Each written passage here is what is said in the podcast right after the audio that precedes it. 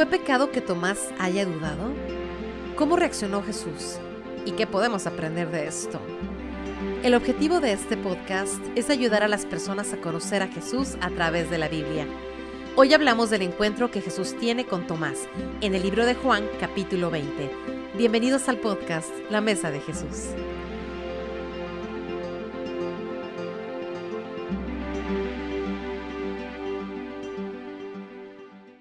Hola a todos, gracias por acompañarnos aquí en la Mesa de Jesús. Mi nombre es Elliot, estoy aquí con el doctor Nicolás Benditi y hemos estado viendo encuentros aquí después de la resurrección y me ha encantado la verdad, he disfrutado y aprendido mucho viendo estos diferentes encuentros que tuvo Jesús después de la muerte, después de vencer la muerte y todo, la resurrección y ahora viendo um, cómo la gente reaccionó ante esto. Y hoy vamos a ver uno que es muy famoso, um, pero no por algo bueno, que hizo, sino por algo malo. Eh, técnicamente la gente siempre piensa eso. Eh, Tomás. Hasta lo llaman Tomás el incrédulo, ¿no? Tomás el que duda y, pobrecito que tiene esa fama, ¿no? Toda su vida y nada más por este momento así lo llaman y así lo tienen como apodo. Exactamente. Pues mira, es un encuentro, otra vez, como bien dijiste, es importante entender que es después de la resurrección eh, sabemos que Tomás otra vez fue uno de los discípulos de Jesucristo. En el capítulo número 14 de Juan, el Evangelio lo menciona, ¿verdad? Y entonces sabemos que él caminó con Jesús.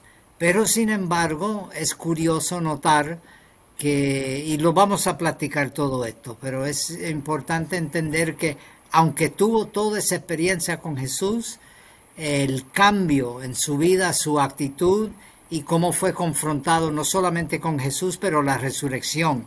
Y de eso se trata en el día de hoy, ¿verdad?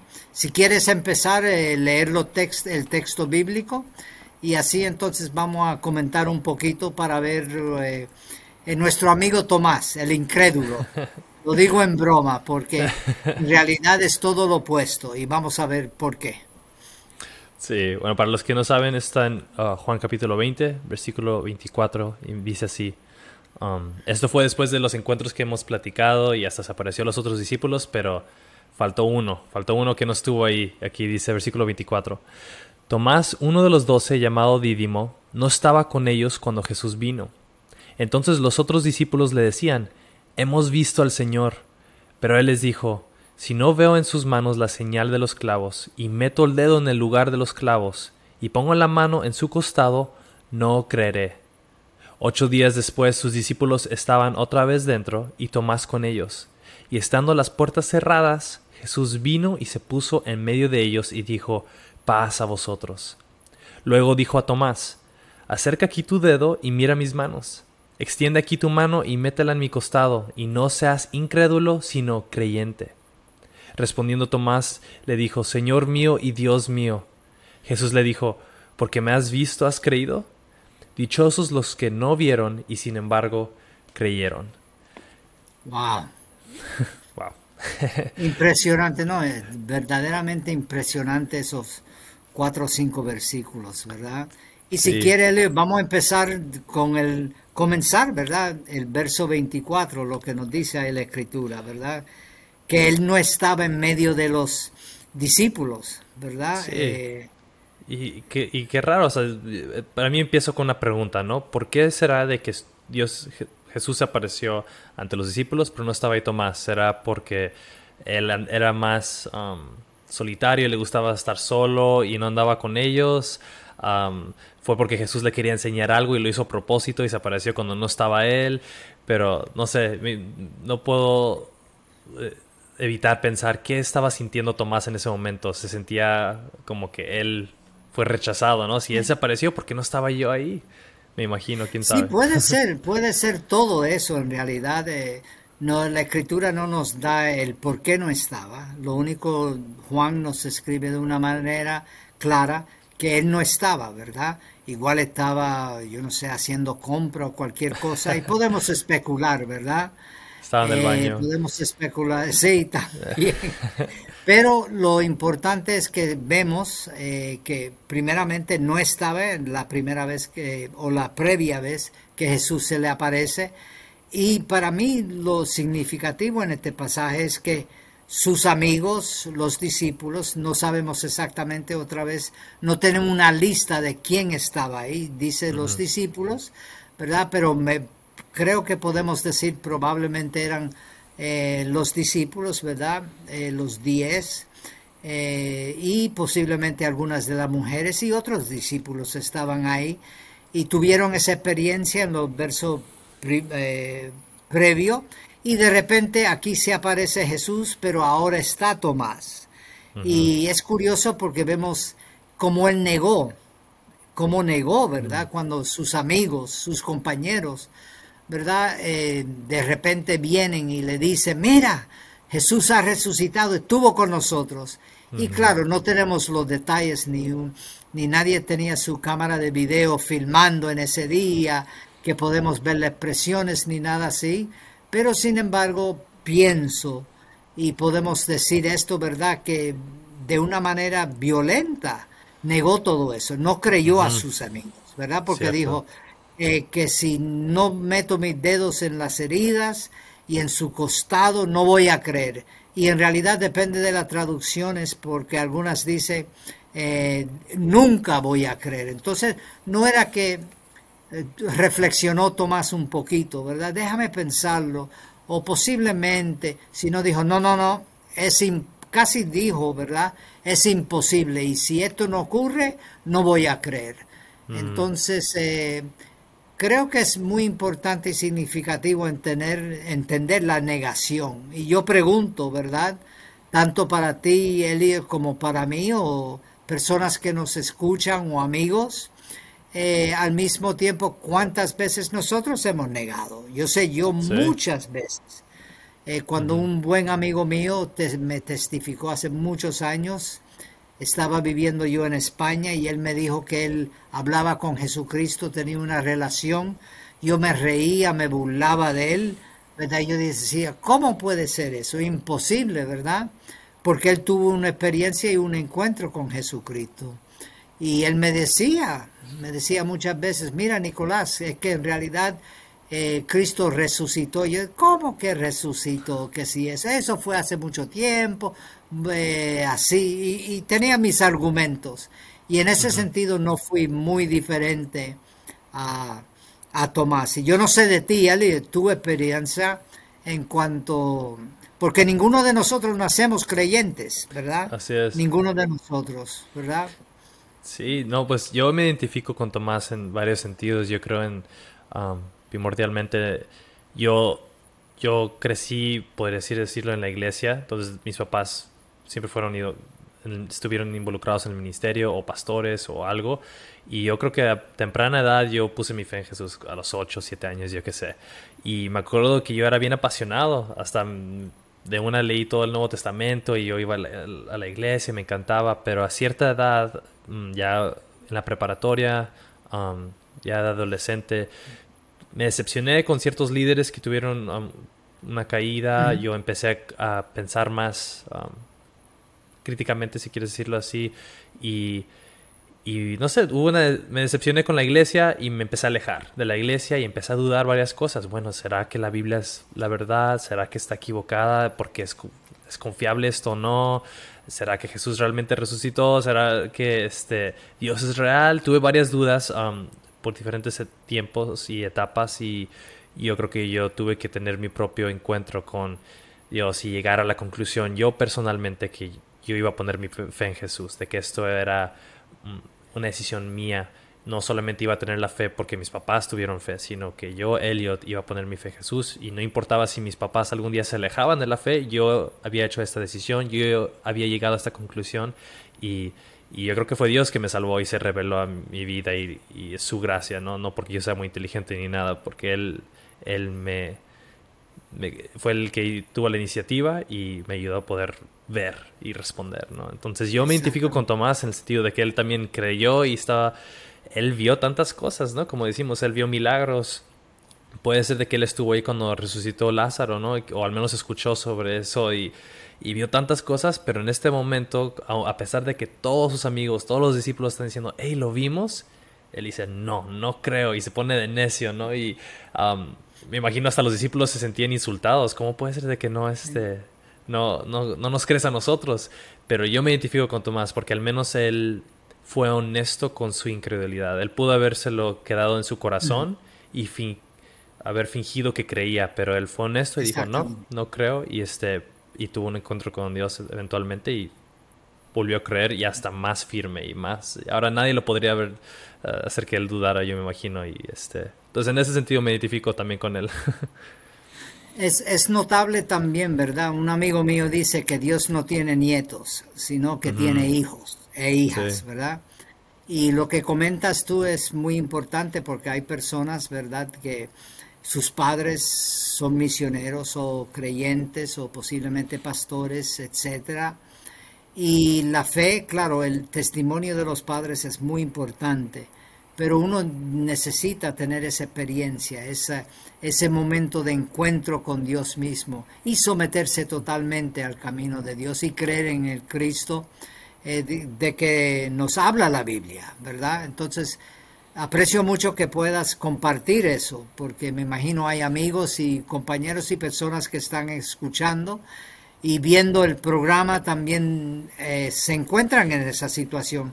Y si me permiten, ¿verdad? Es importante que sepamos que no es malo dudar, en el sentido de que tenemos preguntas, ¿verdad? Pero otra vez, eh, tanto la Biblia como Jesucristo nos invita, como dijiste tú, Eli, ¿verdad? Nos invita a averiguar, a ser crítico, pensar que si sí, que si no, eh, los comentarios de la vida, eh, los comentarios también de la Biblia misma, qué es lo que la Biblia enseña sobre esto, el apóstol Pablo, sus cartas, los evangelios, el testimonio de la iglesia a través de los siglos, eh, Dios nos invita, yo creo firmemente nos invita a examinar todas esas cosas, ¿verdad? Me recuerdo la iglesia de Berea, ¿verdad? En el libro de los Hechos, cuando Pablo llegó, mira, Pablo era un hombre muy reconocido, un intelectual eh, ejemplar de su día y todo lo demás, y dice que la comunidad de Berea examinaron para ver si lo que decía Pablo era cierto, ¿verdad? Y creo que Dios nos invita en ese sentido. Claro, Dios siempre tiene la iniciativa, pero nos invita, si no creemos, ¿verdad? A creer, ¿verdad? Es un Dios que siempre nos invita, igual que Jesús hijo, hizo con Tomás. Y me da gracia en un cierto sentido, porque me imagino, no, claro, no tenemos las fotos ni nada así, pero me imagino Jesús igual le levantó y le hizo así. Mira, Tomás, ¿eso a qué se parece? ¿Verdad? O el costado hizo lo mismo. Eh, Cristo continúa invitando y Dios nos invita a nosotros a investigar, ¿verdad? Porque creer en el Señor no es solamente porque mi padre creyó o mi madre creyó, aunque eso puede influir, pero tenemos que tomar una decisión propia, ¿verdad? Igual que Tomás. Y no solamente negó, pero también creyó. Y me, fascina también eh, ver su reacción al cuando, vamos a decir, se le encendió la bombilla. Sí, le cayó el 20. Cuando de repente entendió en realidad, su reacción fue, ¿verdad?, que declaró eh, mi Señor y mi Dios. Eh, y no hay otra, ¿verdad? Sí, y o sea, Jesús, como bien dices, llega y se le aparece otra vez, pero ahora sí con Tomás en el cuarto y lo hace de la misma manera al parecer que lo hizo anteriormente, de que las puertas están cerradas y pum, otra vez Jesús usa sus superpoderes para, no sé cómo le hizo para aparecer ahí. Y, y ahora se dirige específicamente a Tomás y aquí está su encuentro, ¿no? Y me encanta que Jesús siempre es tan, puede hablar a la multitud, pero a la vez es tan personal, ¿no? Y él va atrás de Tomás en este momento y dice, a ver Tomás, Ven, y no sé cómo lo dijo, si lo dices tú, si lo hizo como de una manera más chistosa, si fue medio serio, si lo hizo con más ternura, a ver, hey, ¿quieres ver? Quién sabe cómo lo hizo, ¿no? Pero, um, pero en ese momento, algo que también no había yo notado antes es de que, ¿cómo sabía Jesús que Tomás dijo eso? Digo, podemos um, imaginarnos de que a lo mejor Jesús tuvo otro encuentro con alguien más y le contaron, oye, Tomás anda diciendo esto, ¿no? De ti. Pero también puede ser como en otros instantes Jesús sabía lo que hasta la gente estaba pensando de que Jesús aquí muestra que es omnisciente, que todo lo sabe y él sabía hasta lo que Tomás había dicho de él y lo que Tomás tenía en su corazón y en su mente. Y le dijo, a ver, ven, ¿quieres ver? Y, este, y esa invitación, ¿no? Y ese, esa de que tú crees porque viste, pero benditos son los que no ven y aún creen. Y yo creo que eso se refiere aún hasta para nosotros en este tiempo de que obviamente nosotros no vemos, pero los que pueden creer a pesar de no ver son benditos. Y eso yo creo que lo, lo incluye aquí Juan con un propósito. No solamente yo creo para burlarse de Tomás y decir, yo voy a decir quién fue el que dudó de todos nosotros, ¿no? Bien, pero también para animarnos a nosotros en nuestra fe y, demostrar aquí varias cosas de que realmente Jesús resucitó, que fue un cuerpo físico. Porque yo sé que hay varias teorías ahí, ¿no? De que no, era un gemelo de Jesús, era otra persona que se parecía a Jesús. Y quizás Tomás estaba pensando todas esas cosas, pero aquí cualquier duda, pum, la pone, um, le quita toda esa duda y pone aquí los hechos claros de que sí fue él. Y, y, como dices tú, no, no, no es de que fue un pecado el que dudó. Yo creo que eso es un error que a veces uh, se cometen varias personas, cristianos o pastores, de cómo te atreves a dudar, eso es un pecado, ¿no? Esto es una fe y me encanta eso de las escrituras de que son claras, que podemos ser humanos y honestos hasta con Dios y, que y se invitan las preguntas y de que Jesús se revela ante eso, ¿no? Como el otro instante que habíamos hablado de que el, el Padre dice, yo creo, pero ayuda a mi incredulidad. Y Jesús siempre hace. Y otra vez eh, miramos, ¿verdad? Lo que mencionas aquí en cuanto a la bienaventuranza, ¿verdad? Es otra invitación, creo yo, de parte de Jesús. Y estamos hablando del Jesús resucitado que no solamente Tomás tuvo una experiencia, pero habla de los que no han visto, los que no caminaron con él. Claro, está claro, por ejemplo, a través de la historia, momentos, eh, y pienso en el apóstol Pablo, ¿verdad? Que era Saulo de Tarso antes, eh, que tuvo un encuentro con el Cristo resucitado físicamente, ¿verdad? Lo vio con sus propios ojos, pero muchos de nosotros no hemos tenido esa experiencia. Pero sin embargo, yo he creído y he tomado la decisión de seguir a Jesucristo a través de la Escritura. Y creo que es parte, ¿verdad?, de Dios invitarnos a, no solamente creer en Cristo, pero eh, si dudamos, examinar las Escrituras. mencioné antes la comunidad de Berea, pero hay tantas veces que aún Jesús eh, mismo, ¿verdad?, en los Evangelios, le dice a los fariseos y a los discípulos, examinan las escrituras, estudien las escrituras porque ellas hablan de mí. Yo he venido, ¿verdad? Yo he venido para que tuviese vida en abundancia, etcétera, etcétera. Entonces creo que esa invitación continúa hoy en día. Mm. Y la persona que viene al conocimiento de Jesucristo, no solamente un conocimiento intelectual, que es importante, pero al mismo tiempo un conocimiento relacional, para decirlo de una manera, mm. donde uno no solamente intelectualmente dice, sí, es cierto, sino en nuestro corazón, en todo nuestro ser, eh, admitimos, ¿verdad?, que la, la Biblia es, eh, habla toda verdad, pero también que nosotros nos rendimos y creemos. Y es curioso porque inmediatamente después de este pasaje, Juan nos escribe y para mí es, es brillante la manera que, mm. y creo firmemente que es el Espíritu Santo, pero es de una manera brillante. Inmediatamente después de esto, Juan nos da el propósito del libro, ¿verdad? Eh, que el libro es, el propósito es para creer en Jesucristo y en creer, ¿verdad? Eh, tener la eh, en creer que Jesús es el Mesías, o el Cristo y el Hijo de Dios. Y otra vez vemos la, esa invitación, ¿verdad? No solamente de parte de Jesucristo mismo, pero también aún el autor Juan, aquí de invitarnos a que examinemos las escrituras, ¿verdad? Y, lo encuentro tan fascinante cuando miramos ese tema y usar para creer. ¿Qué significa creer? Eh, para que creamos en Jesús como el Cristo, el Hijo de Dios, ¿verdad? Entonces me, fascina de verdad eh, crudiñar las escrituras, ¿verdad? Sí, y me encanta, exacto, aquí la intención de Juan claramente ahí declarada de que esto lo escribió y él, dice hay tantas historias que pude haber incluido, pero no cabrían en este libro ni ningún libro. Pero esas son aquí para que puedas creer. Tú, tú también, ¿no? Y, y, aunque no podemos ver físicamente como lo vio Tomás, de que Dios sí se revela en nuestras vidas y, sí, yo quiero decir lo mismo, el, el, estudiar la Biblia por mi cuenta, el leerlo y el aún orar, aún cuando tenía duda de orar y decir, Dios, si existes, está bien orar así, ¿no? Y, y que Dios sí se puede revelar um, a nuestra vida y si lo buscas, Él lo vas a encontrar. Él está ahí y Él está, Él se revela a nosotros. Entonces, me encanta eso y que lo vemos aquí con Tomás y después la transformación, como siempre, en cada encuentro que vemos, ¿no? Siento que andamos repitiendo lo mismo, pero es porque ahí está una y otra vez.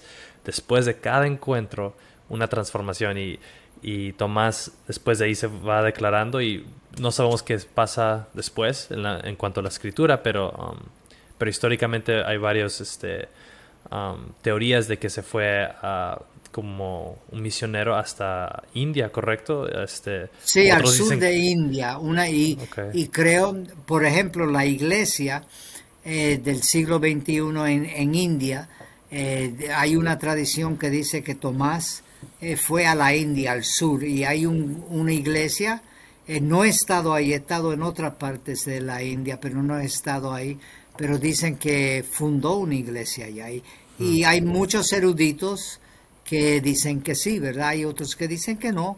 Pero otra vez creo lo importante en todo esto es entender el en tener un encuentro con Jesucristo y el, la importancia de la transformación y el reconocimiento de que Jesucristo es quien dijo y también lo que la escritura nos muestra y enseña sobre eso. Y otra vez, como acabas de leer, Eliot, la importancia de para Juan, para que creéis, para que creamos que Jesús es el Cristo. Y claro, eso ya es otra enseñanza para otro día, pero también que es el Hijo de Dios. Y por eso el propósito. ¿Verdad? El propósito de todo el Evangelio. Y una cosa que no sé si mencionamos, pero nomás para recalcar, cuando eh, Tomás dice antes de eso, en el versículo 28, Señor mío y Dios mío, él está ahí diciendo, Jesús, tú eres Dios. Básicamente Jesús no lo corrige, sino dice, bien hecho, tú crees. Pero bien entrado los que creen esto mismo, de que Jesús es Dios y que resucitó, a pesar de no creer, a pesar de no ver. Entonces, uh, y sí, y después de eso, pues Tomás, bueno, ya sea que se fue a India o a otro lugar, sabemos que él, como los otros discípulos, lo más probable es que murió hasta como mártir, compartiendo su fe. Y fue de uh, Tomás el incrédulo a Tomás el creyente, Tomás el discípulo fiel, ¿no? Y ojalá sí lo podamos recordar más al pobrecito de Tomás. Sí, sí, Pero, pues gracias, Doc. Uh, como siempre, una bendición. Aprendí muchísimo. Este, pues Igualmente también yo aprecio mucho estos momentos y otra vez queremos invitar a, a nuestros oyentes que por favor escrudiñen las escrituras, miren a ver si mm. lo que nosotros decimos es cierto a la luz de la escritura, no lo que pensamos, lo que sentimos, sino a la luz de la escritura y esperamos, ¿verdad?, que Dios y tú también puedas decir si no conoces o tienes una relación con Jesucristo, tú también ser bienaventurado por creer en Él. Gracias otra vez, Elliot. Perfecto, nos vemos a la otra. Gracias por escuchar el podcast La Mesa de Jesús. Nuestra oración es que estas conversaciones sean una bendición para cualquiera que quiera saber quién es Jesús y para aquellos que buscan conocerlo aún más.